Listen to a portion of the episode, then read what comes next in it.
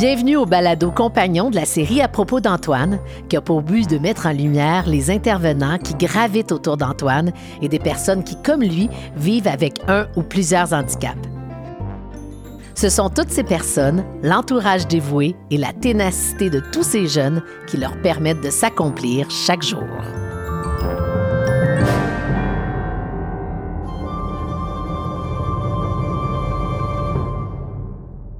Aujourd'hui, on reçoit Nathalie Boulet d'Autisme Montréal qui fait euh, tout en son pouvoir pour aider les personnes autistes et leurs parents à naviguer dans la vie adulte.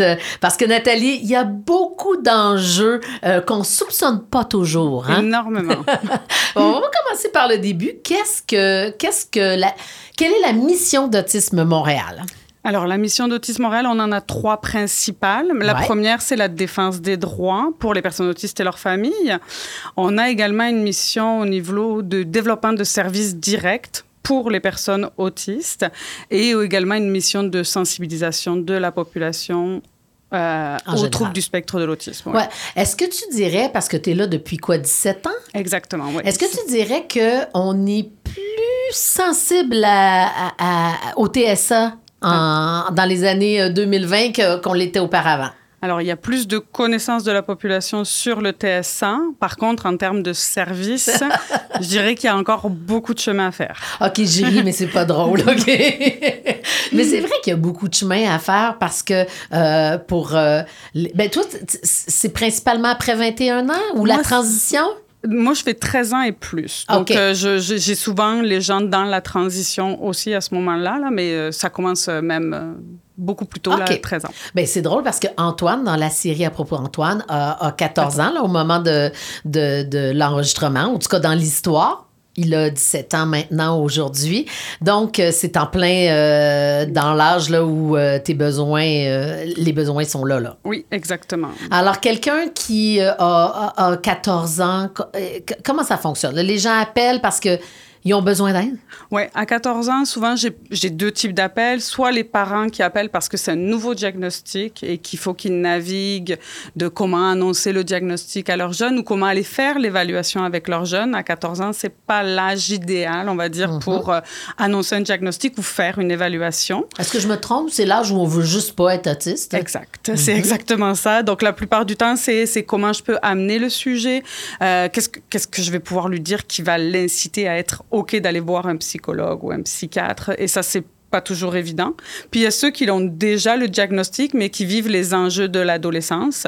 Donc c'est comme un adolescent régulier avec des enjeux qui sont juste amplifiés à cause de l'autisme. Donc souvent, euh, les, les, relations amicales, les relations sociales qui deviennent de plus en plus compliquées, de plus difficiles, les relations amoureuses. Pour ceux qui ont euh, la libido, parce qu'il y a certains jeunes aussi ça se fait plus tard qu'à 14 ans. Euh, donc, c'est beaucoup les enjeux sociaux à 14 ans. Puis après, on a ceux qui ont les enjeux de comportementaux. Donc, euh, qui ont des difficultés parce que euh, leurs troubles de comportement les empêchent d'aller à l'école ou de vivre en société. De socialiser. Voilà. qui appelle généralement la personne qui était ça ou la famille? À l'adolescence, c'est souvent les parents. Pour l'âge adulte, ben, j'ai les deux. J'ai beaucoup de personnes autistes qui appellent directement euh, à, mon bureau, ou alors des fois j'ai quelques parents qui appellent pour leurs adultes autistes aussi. Donc, euh, c'est vraiment, c'est très varié. Puis j'ai autant de personnes qui sont, on va dire, TSA sans déficience intellectuelle versus des personnes TSA euh, plus qu'on va dire de niveau 3, là, qui ont beaucoup plus de besoins. Dans ces cas-là, c'est souvent les parents qui appellent à ce moment-là, puisque bon, c'est des jeunes non-verbaux pour la plupart. Euh, quand moi, euh, j'ai... Euh, quand je suis entrée dans le merveilleux monde de l'autisme en 2001, Benjamin avait un trouble, un trouble envahissant du développement dans la lignée de l'autisme. OK, ça a changé, le nom a changé en cours de route. Puis là, on est rendu même à des niveaux. Oui. Est-ce que tu peux les... Oui, il y a TSA niveau 1, 2 et 3. Donc, 1, c'est les niveaux qu'on appelle un niveau léger de besoin. Donc, C'est des personnes qui ont des besoins. Je dirais que si je peux comparer, c'est euh, Benjamin dans le niveau 1. Euh, après, il y a niveau 2, niveau 3. Donc, c'est une gradation en fonction des besoins de la personne. Donc, souvent, dans le niveau 3, on va retrouver des personnes euh, non verbales, qui ont très peu d'autonomie. Donc, où le parent va devoir faire beaucoup de gestes de la vie quotidienne pour le jeune, comme la toilette, la mm-hmm. salle de bain, etc. Donc, c'est à peu près, c'est un range de besoins qui est euh, défini. Alors qu'avant, il n'y avait pas de besoin, il y avait euh, juste, euh, disons, des catégories. Il y avait cinq catégories dans les troubles envahissants du développement. Donc, il y avait celui qui était plus léger, qui s'appelait le syndrome d'Asperger. Mhm. Maintenant, c'est plus des gens qu'on va catégoriser comme TSA niveau 1. Mhm. puis il y avait donc il y en a deux qui ont disparu là du TED qui sont rendus ailleurs dans le DSM et puis après le TED non spécifié qui est souvent des personnes si, on peut aller vite, là, c'est plutôt des personnes maintenant catégorisées dans le niveau 2 ou 1. Puis ensuite, il y avait autisme. Donc là, c'était vraiment des gens qui, étaient, qui sont catégorisés à l'heure actuelle euh, niveau 3 habituellement. Et les deux qui ont été enlevés, c'est le syndrome, syndrome désintégratif de l'enfance et syndrome de Rett. Rett, OK. Fait que c'est ça. Moi, ça a évolué. Faut, faut... Déjà, il faut être euh, euh, à, point dans le langage parce que ça change vite. Oui, effectivement. Ça, ça complexifie ça aussi la vie des familles parce que les acronymes donc, au niveau de l'autisme, ça existe. Dans le réseau de la santé, ça existe. Dans le niveau, au réseau scolaire aussi. Il faut que les parents s'habituent à toute, euh, toute cette façon de parler-là, là, qui est propre aux institutions et qui est très compliquée. Tout à fait. Il y a ce fascinant euh, moment où on, notre enfant arrive à 18 ans et on nous redemande s'il est autiste au niveau gouvernemental. Ça, tu dois avoir des appels là-dessus, je peux pas croire. Tout le temps. Euh, c'est une des choses qui est demandée très, très souvent à, mon organisme. Donc, c'est des gens qui doivent faire des demandes, des fois, d'aide financière. Donc, on parle de la solidarité sociale. Mhm. Et donc, pour faire une demande de solidarité sociale, il y a un rapport médical à remettre donc un médecin qui doit attester euh, de l'autisme de la personne. Et là, ça devient compliqué parce Nathalie, que... Nathalie, est-ce que c'est une maladie, l'autisme? Non. Non. C'est un état. Oui. Alors, comment on peut redemander à quelqu'un s'il est autiste? Fournir, tout d'abord, il faut prendre un rendez-vous chez le médecin. Si on en a un. Si on en a un.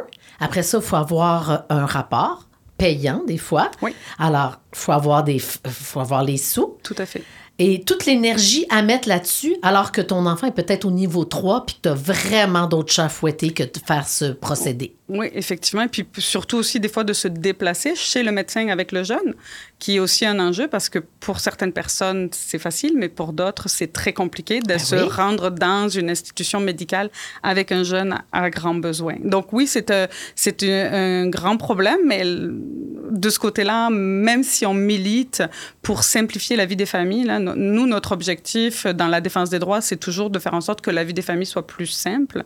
Mais sur ces points-là, le gouvernement demande hein? toujours, toujours des papiers. Et c'est ridicule. Et il y a même des gens pour d'autres demandes plus tard. Euh, comme le crédit d'impôt pour personnes handicapées, qui permet d'ouvrir un compte euh, REI, par exemple, pour mm-hmm. euh, l'invalidité. là encore, souvent, il y a des critères aux 5 ans. Donc, ça veut dire qu'on est admis, mais pour cinq ans. Et dans cinq ans, il va falloir reprouver, refaire un formulaire pour indiquer euh, c'est quoi les conditions de la personne. Donc, euh, oui, tout ça, c'est très euh, demandant, très frustrant pour les personnes parce que moi, je travaille avec beaucoup de personnes qui n'ont pas accès à un médecin. Donc, euh, c'est toujours euh, comment on va faire, comment on peut se gratter la tête. Même moi, je fais beaucoup de lettres de support pour indiquer, ben, la personne n'a pas de médecin. On vous demande quand même de prendre en considération son rapport qu'elle a eu, même si ça date d'il y a longtemps. C'est un rapport qui indique qu'elle est autiste, l'autiste étant un état euh, stable, enfin stable, entre Nathalie, tu as besoin de moi, je vais à tes côtés militer, ça me fera plaisir. parce que ça, c'est un non-sens. OK, ça, c'est le type de question. Euh, Puis, tu sais, en plus, si tu es dans un niveau 2, par exemple, où tu as peut-être des difficultés à utiliser Internet, euh, prendre un rendez-vous sur Clic Santé, appeler dans des services de santé, trouver la bonne personne C'est fastidieux. Je peux comprendre que les gens qui t'appellent, des fois, sont à bout de souffle. Oui, mais ça, c'est vrai pour les parents. Puis il y a les jeunes autistes aussi qui, des fois, ont du mal à exprimer leurs besoins clairement.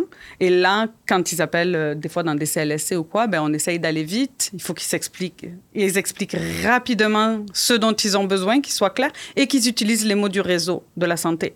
Et là, donc nous, on essaye des fois de les outiller pour savoir quoi dire. C'est quoi les mots-clés qu'il faut donner au CLSC pour avoir des services ou pour avoir une ouverture de dossier? Puis là encore, bon, on ne parle pas des listes d'attente mhm. juste là, là, mais ça, c'est euh, l'autre enjeu énorme. Mais juste, ouais, exprimer ses besoins et être clair. Parce que, euh, par exemple, on a des familles qui vont dire, quand on va leur demander comment leur enfant va, ben ça va, oui, il bouge beaucoup. Mais pour eux, bouger beaucoup, quand ils sont habitués à, ce que le jeune, il court partout, il saute partout, tout le temps, il va juste nous dire, ah, il bouge un peu. Mais nous, des fois, quand on y va, on est comme, oh, il bouge pas un peu, il bouge vraiment beaucoup.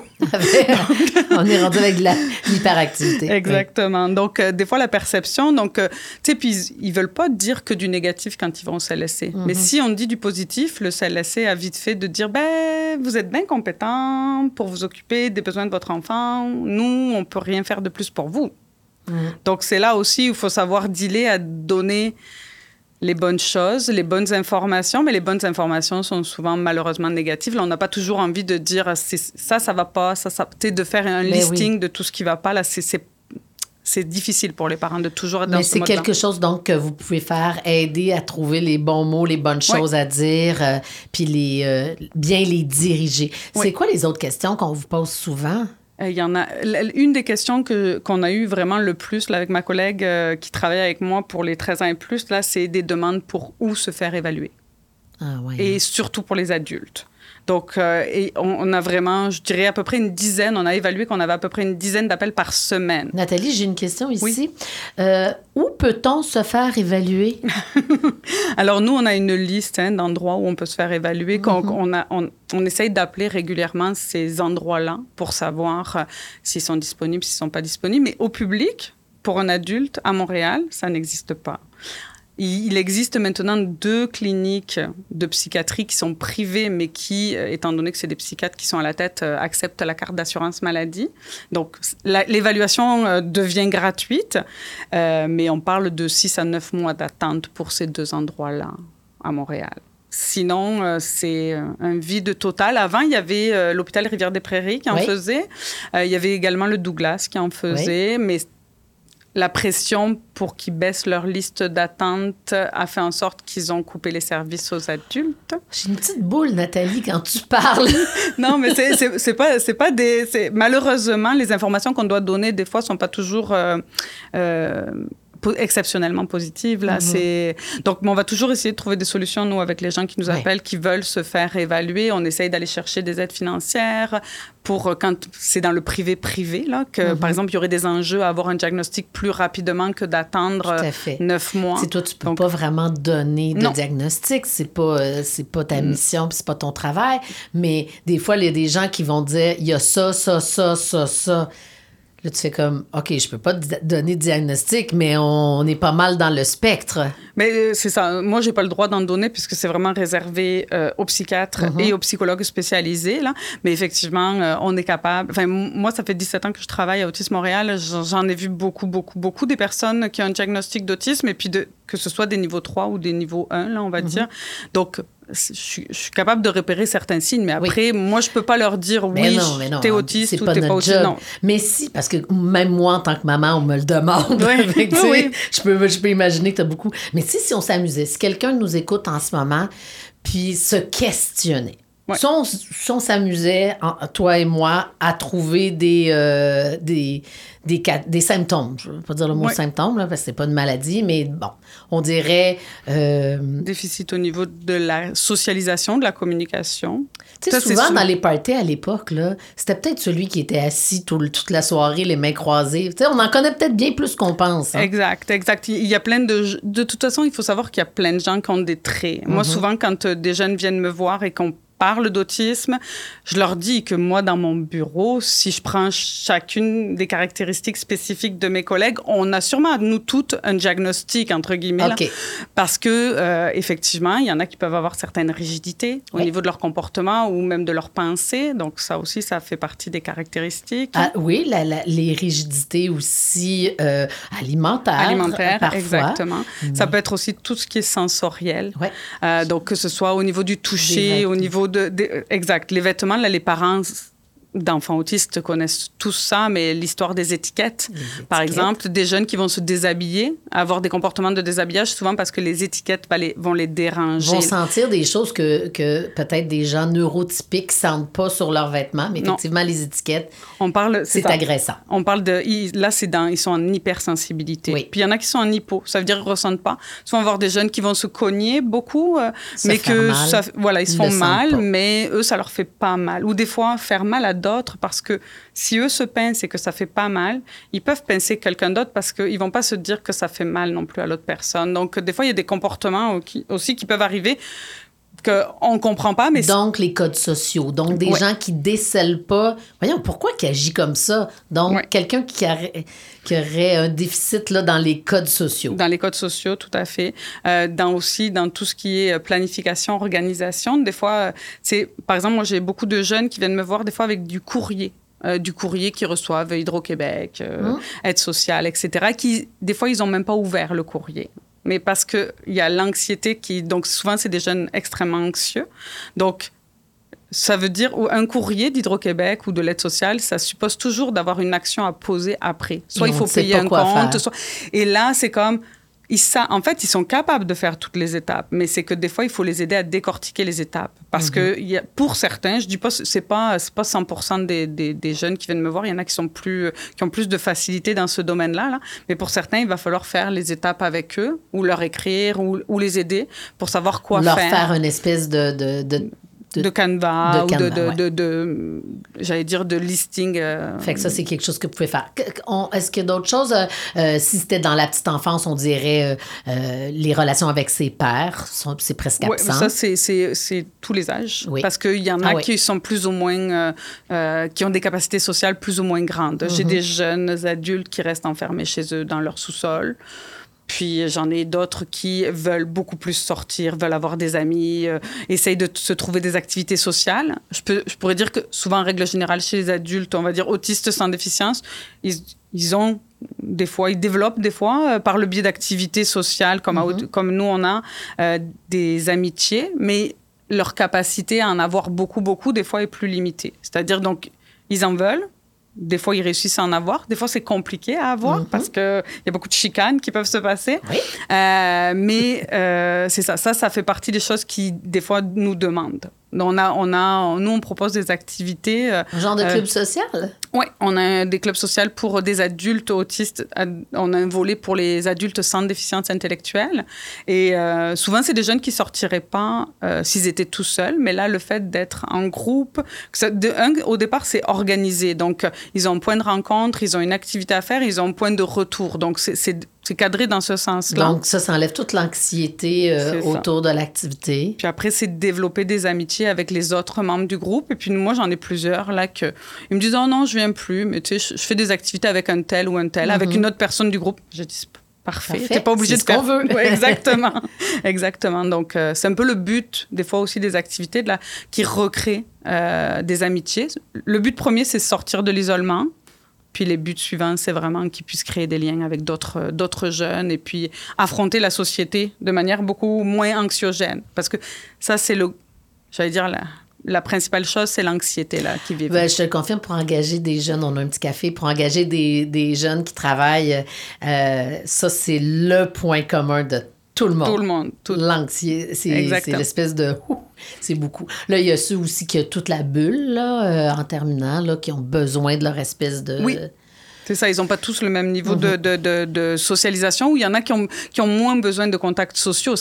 Ne veut pas dire qu'ils n'en ont pas besoin, là. Je, mais euh, moins. Mais beaucoup moins parce que ça les épuise aussi. Parce qu'il faut savoir que pour un, un, contact social, pour une personne autiste, là, c'est extrêmement demandant. Nous, on fait ça de façon extrêmement naturelle, sans se poser de questions. pas toujours, effectivement. Euh, mais, mais pour eux, c'est vraiment, euh, il faut que je sache qui est cette personne, qu'est-ce qu'elle me veut, qu'est-ce que je devrais lui répondre. Puis, ah, il y a des lumières, y a, etc. De, de, de, prendre en considération tout ce qu'il y a dans l'environnement. Donc, tout ce temps d'analyse-là, là, il est extrêmement est grugeant pour la personne. Éreintant. Oui, éreintant. Euh, un jeune adulte aussi, euh, ça suppose avoir des cartes euh, bancaires.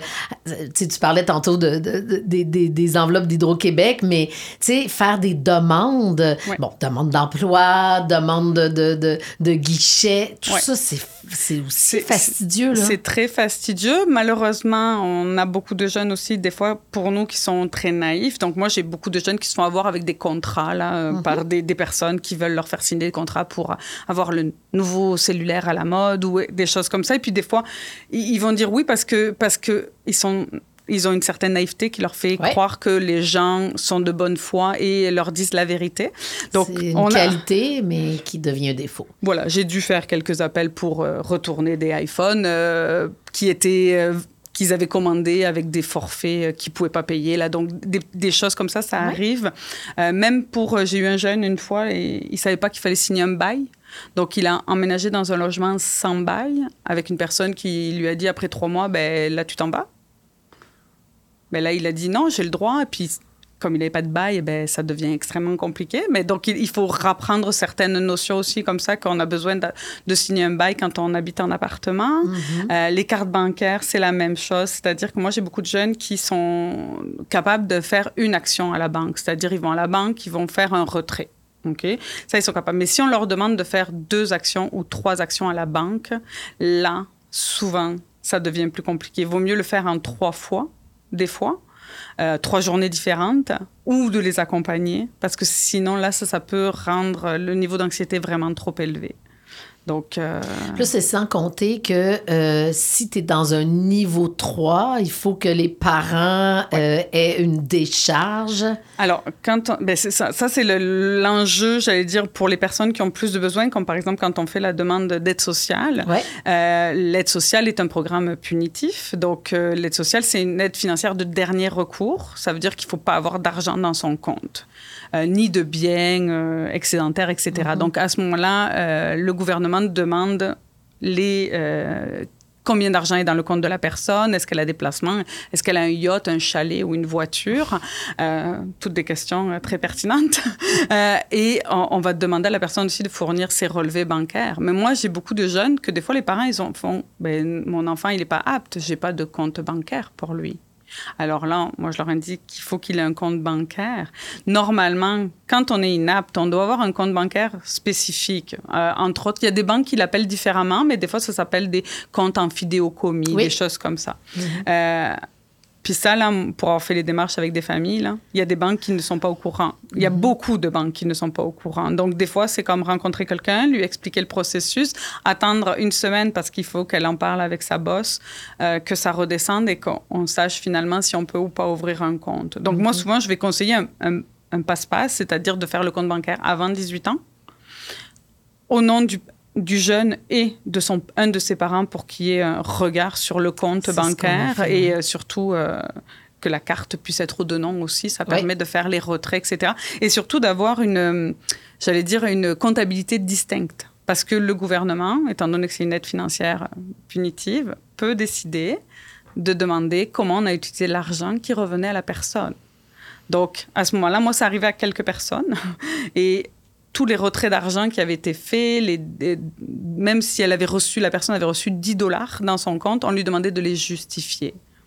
Donc, euh, un autre beau travail pour euh, faciliter la vie de, de, de parents. Oui, ça, puis ça, c'est, ça, c'est, bien compliqué. Ouais. Là. Donc, il y aurait aussi beaucoup de, de, travail à faire auprès des banques là pour expliquer, parce que souvent, la première réaction des banques, par exemple, vont être de est-ce que vous avez la curatelle C'est ça. Et, Et là, la curatelle, c'est une autre histoire, parce oui. que pour avoir euh, une curatelle, il faut passer chez le notaire. Euh, alors, il faut passer, il faut, faut, faire deux évaluations. Une évaluation psychosociale et l'évaluation psychiatrique qui dit que la personne est mhm. inapte. Alors, moi, j'ai beaucoup de parents qui me demandent pour ça. Puis, et quand c'est des jeunes qui sont de niveau 1, c'est rare. C'est même très rare qu'un psychiatre va dire qu'il est inapte. Donc, à ce moment-là, il n'y a pas de curatelle possible, même si le jeune fait n'importe quoi avec son argent. Donc, euh, la curatelle, de toute façon, c'est pas un programme normalement qui veulent que tout le monde ait. OK? C'est un programme quand euh, il y a des, des familles qui s'entendent pas pour le bien-être d'une mhm. personne qui est mhm. inapte. Donc, mais là, moi, j'ai des familles, des fois, qui s'entendent bien, mais que ben, la banque leur a dit qu'il fallait une curatelle. Donc, eux, vont demander une curatelle. Puis là, au CLSC, des fois, ça peut prendre plus d'un an avant d'avoir une évaluation, euh, la première évaluation ben qui doit ben être oui, faite. donc, donc, ça, c'est encore un autre enjeu. Euh, c'est le serpent qui mange sa queue. On n'en finit plus. Non, c'est ça. Il n'y a que à l'aide sociale, je dirais qu'il y a un programme un peu spécifique où le parent a le droit euh, de regarder les comptes pour son jeune. Il y a, il y a un mhm. papier administratif là qu'on peut faire signer où là, ils vont accepter de parler avec le parent. Parce que sinon, moi, j'ai eu une maman dans le passé, là, il voulait tout le temps parler à sa fille, puis elle disait tout le temps, mais elle est non-verbale. Mais je veux parler à votre fille. Mais elle est non-verbale. Mais elle, elle peut rien vous dire s'obstiner comme ça pendant des heures. Moi, j'ai connu des parents qui ont fait ça, là. Vraiment, ils, sont, ils en sont épuisés. J'ai mais... pleurer quand j'entends ça. Euh, est-ce que tu es découragée des fois? Mais, euh, ça, oui, ça arrive, mais comme on milite, et puis, bon, il y a beaucoup de jeunes qui viennent nous voir et qui, des fois, comme, nous amènent des choses positives, nous font rire aussi, parce que j'en ai plein qui viennent passer dire bonjour et puis nous raconter des petites anecdotes ou des activités qu'ils font. Euh, donc, ça, ça fait du bien. Mais, je suis contente, Nathalie, tu le dises parce que je m'en allais là. Raconte-moi quelque chose de le fun. mais non, mais il y, y, en a, y en a plein qui, qui, qui sont le fun. Là, moi, j'ai un jeune qui est venu me voir cette semaine. Puis ça a été tout son mois de juillet qui était compliqué parce qu'il voulait aller à la ronde. Mais là, il fallait que tout soit organisé. Quel manège il allait faire, pourquoi, comment, avec qui. Et c'était très euh, demandant pour lui. Euh, est-ce qu'il y allait la journée de l'autisme? Il savait pas trop. Est-ce qu'il y allait accompagner, mais il voulait pas être tagué d'autisme. En même temps, il, est full fier d'être autiste. C'était tout son mois de juillet, il a passé à faire ça. Puis la première chose, quand il est venu me voir, c'est je suis allée à la ronde, il m'a fait la liste de toutes les, les attractions qu'il avait faites.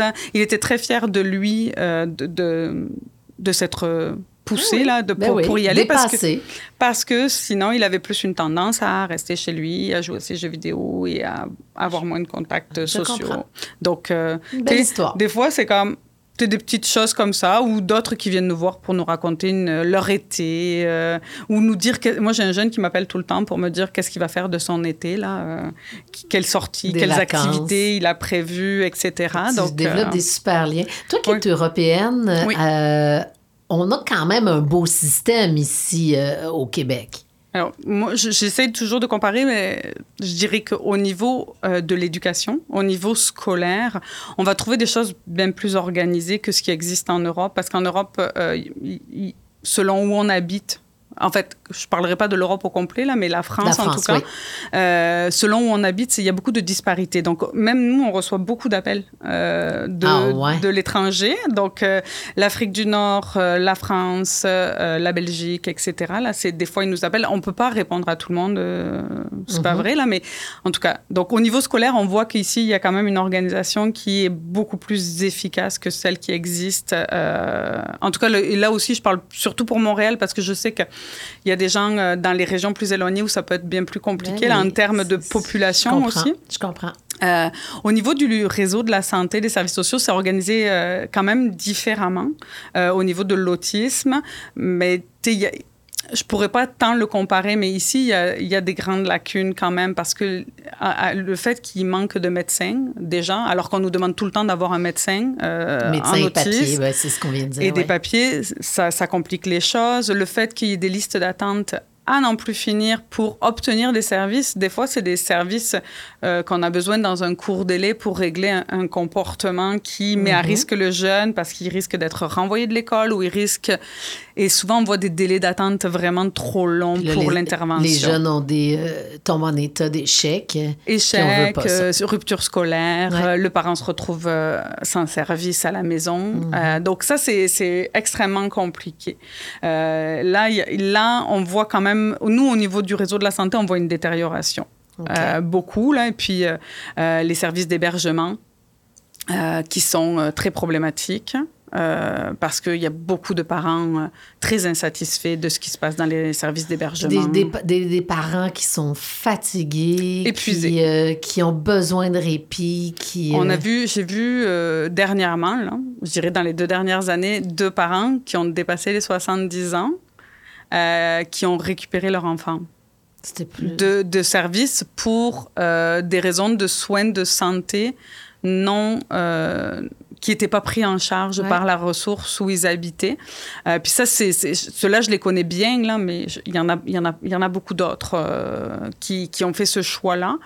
Et des fois, je me dis, j'ai une maman, elle a 81 ans. Oui, c'est ça. Et euh, c'est assez. Euh, c'est Comme parents, ça, ça nous trotte toujours dans la tête. Qu'est-ce qui va arriver après? Ouais. Fait que je vois quand même que tu as des appels de tout acabit. Oui. Euh, si on veut rester quand même ou donner une lueur d'espoir, OK? toi, tu es là depuis, depuis 17 ans. Oui. Allons-y avec les, les avancées. Mais je dirais que moi, ce que je vois des fois aussi, c'est qu'il on est, il faut, il faut qu'on ait plus de patience. Parce que y a, moi, j'ai vu des jeunes qui euh, décrochaient du secondaire 5, par exemple, mhm. décrochaient du, complètement du secondaire parce que trop de demandes, trop difficiles, etc. Puis qui avaient besoin d'une pause, qui avaient besoin de reprendre plus tard. Donc moi, j'ai accompagné un jeune comme ça. Je, quand je l'ai connu, il, a abandonné son secondaire 3, je pense. Ouais. Quelques années plus tard, je l'ai accompagné à l'éducation aux adultes pour qu'il puisse compléter son secondaire. Euh, ensuite, il est parti au cégep. Il a même fait des. Il n'a pas fait beaucoup, mais il a fait ce qui l'intéressait, mhm. on va dire, deux cours à l'université. Donc, euh, c'est il y a, y a, des, y a des, des, gens comme ça où des fois ça prend du temps. Même eux, hein, c'est difficile pour eux parce que pour certains c'est trop long. Ok, mais des fois il faut prendre le temps, pas vouloir faire toutes les choses en même temps, c'est pas possible, mais étape par étape, on voit des jeunes qui ont très belles évolutions. Là, moi, j'ai des jeunes qui étaient sur l'aide sociale qui en sont partis parce qu'ils ont trouvé euh, finalement des emplois après après beaucoup de, de, de hauts et de bas, mais qui, qui arrivent à la fin parce qu'ils se connaissent mieux, ils savent mieux, ils savent mieux décrire c'est quoi leur, leur point fort, puis aussi là où ils ont des, des plus grandes faiblesses, où ça va être plus difficile pour eux, donc ils sont plus capables de d'avoir une meilleure orientation. Euh, donc, on voit des belles choses. Après, euh, il y a beaucoup, au niveau de l'hébergement, il y a quelques ressources qui sont qu'on peut voir là qu'il y a des belles choses qui s'y passent. Puis euh, il y a des c'est ça. Les, après il y a des ressources malheureusement où on, on voit beaucoup de manque de stimulation, manque de, de, professionnels en arrière, de tout ça, ou manque même de formation des gens qui y travaillent. Donc ça c'est ça c'est un un gros bout très problématique. Mais on dirait que c'est nommé euh, depuis quelque temps. Alors moi, je me dis à partir du moment où on sait que là, il y a un besoin, on peut penser que, qu'il y aura peut-être un peu de la relève là, qui, va, qui va arriver dans les prochaines années. De la relève et puis des changements dans les pratiques mm-hmm. aussi, euh, de la meilleure formation du personnel parce que c'est, un gros besoin. Euh, mais c'est sûr que la pénurie de main-d'œuvre, elle, elle, existe vraiment partout il faut euh, aussi de la surveillance. C'est plate à dire, mais des fois, là, quand on embauche des gens, il euh, faut, veiller à ce qu'ils fassent bien le travail. Des fois, c'est ça qu'on voit aussi, le manque de supervision de ces mhm. personnes qui commencent un emploi. Puis des fois, on les envoie. Là, moi, j'ai des accompagnateurs qui ont travaillé pour nous, puis dans leur formation, c'est des éducateurs spécialisés. Donc, les premiers endroits où on les envoie pour travailler quand ils, vont au CIUS, c'est dans les RAC. Donc, c'est les résidences à assistance continue qui sont faits habituellement pour des gens qui ont des troubles graves du comportement. C'est sûr que comme première expérience, c'est difficile. Ça euh, peut, ça peut faire en sorte ça que... Ça peut en décourager plus qu'un. Ben, J'en ai plusieurs qui m'ont dit, ben, j'ai changé d'emploi, je suis rendue dans le milieu scolaire. Mhm. Donc, c'est plate. Et c'est sûr que c'est pas comme ça qu'on va les aider à vouloir rester mhm. euh, dans, le milieu. Ou en tout cas, s'ils sont pas bien supervisés ou pas bien encadrés, c'est motivant quand il y a du monde aussi. Parce qu'il y a vraiment des gens qui ont de l'expertise quand même. Il y en a à plusieurs endroits, mais il faut que ces gens-là, ils reviennent sur le terrain pour montrer comment on fait. Et c'est ça qu'on voit aussi, un manque de professionnels compétents sur le terrain. Ils sont beaucoup dans des bureaux, ça c'est... Une, chose est sûre, euh, Nathalie, toi, tu es là. On peut te rejoindre facilement à Autisme Montréal, toi et ton équipe, oui, évidemment. Oui, je ne suis pas toute seule, on est, on est plusieurs. On a des services de répit aussi euh, qui, sont, qui sont gérés par d'autres collègues. Et euh, le service de soutien, ce n'est pas moi toute seule. Là. Il y a, j'ai, mhm. quatre autres collègues qui travaillent avec moi pour répondre à toutes les demandes qui sont j'allais dire énorme, parce que le nombre d'appels est assez euh, effarant, là, quand on regarde. on a vraiment beaucoup d'appels et, effectivement de panoplie de questions vraiment euh, très larges. Mm. Donc, on n'a pas le temps de s'ennuyer. Là, il faut tout le temps qu'on fasse des recherches pour être sûr d'être à niveau et à jour. Ben, merci beaucoup, Nathalie, euh, de t'être déplacée. Ça a été un plaisir. À propos d'Antoine, disponible dès maintenant sur Club Helico et Antoine le Merveilleux, disponible sur Comédia. TV et Cube. Merci.